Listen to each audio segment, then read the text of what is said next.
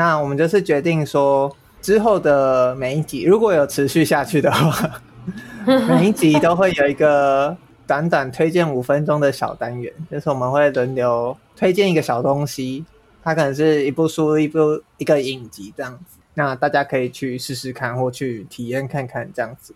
那今天的开始是汝如先，那汝如要分享的是，我要分享的是。呃，江丰南的《呼吸》，它是一本科幻小说短篇集，非常好看，然后非常好看，非常好看。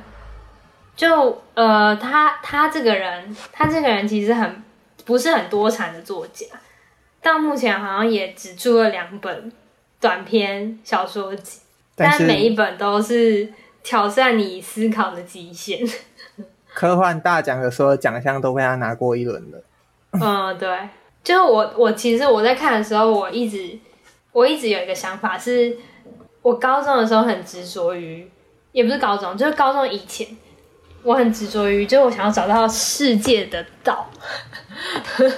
这样听起来超级超级中二，但是我那时候我就一直，就我一直想，我一直觉得世界上有一个真理，然后它一定很简单。但我想要找到那个真理，你跟爱因斯坦一样。然后，但是后来受限于我是文组，然后什么什么什么，我的智力也不足以支撑我的梦想，所以我就把这件事情抛在脑后。然后我在看，就是我在看蒋红南这两本小说的时候，我都有一种，就好像好像是过去的我会很激动的一本小说，就是觉得。你你你做出了我做不到的事情，你就是在谈论世界上的真理。我你看这本的时候有这种感觉吗？就是他在你你看了两本是一本是你一生的预言嘛，另外一本就是对对对，刚讲就是他的这他只有这两本小说。嗯，我觉得我看呼吸的时候，我更惊讶的是，原来文字可以达到这种体验，或文字可以这样叙事。哦比方说，那个关于第一篇好像是一个商人吧？哦，对。然后是一个，哦、其实它是一个时间旅行的小说。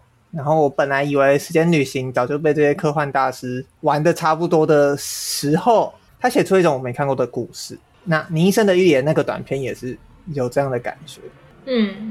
但你说你是在这边找到，你觉得他这几篇故事让你感觉得到？宇宙的 something 是，应该说，我觉得他在追求的东西，我可以理解，就是他写这些小说的意图，都都是对我来说啦，是想要找到世界上，就是透过不一样的物理法则或是故事故事题材，找到一个嗯逼近真理的东西。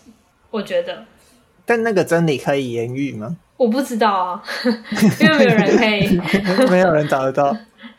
对啊，啊，你觉得这本书有让你成功逼近那个东西？我不觉得。啊，你不觉得？应该说，我不是，应该说，我觉得它的珍贵之处可能不在于让我逼近那个东西，比较在于我很感激作者有这个意图。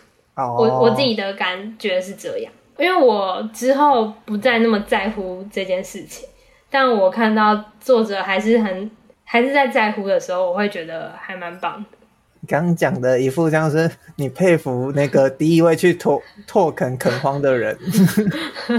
我觉得他在啊，我觉得科幻小说的作家都是是，应该说他就更是，他是很明确的，就是，而且他不在乎故事，应该说他不在乎故事性。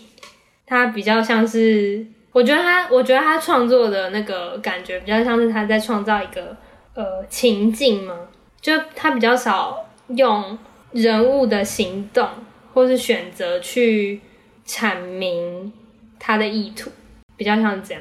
我的意思是这个意思，很少。有，很少。希望观观众听得懂我们在讲什么，因为他真的是一部。我觉得十分钟、五分钟、五分钟够了，五分钟。好，反正他就是一个。好，不然你就用一句，你用一句话为呼吸的推荐作结好了。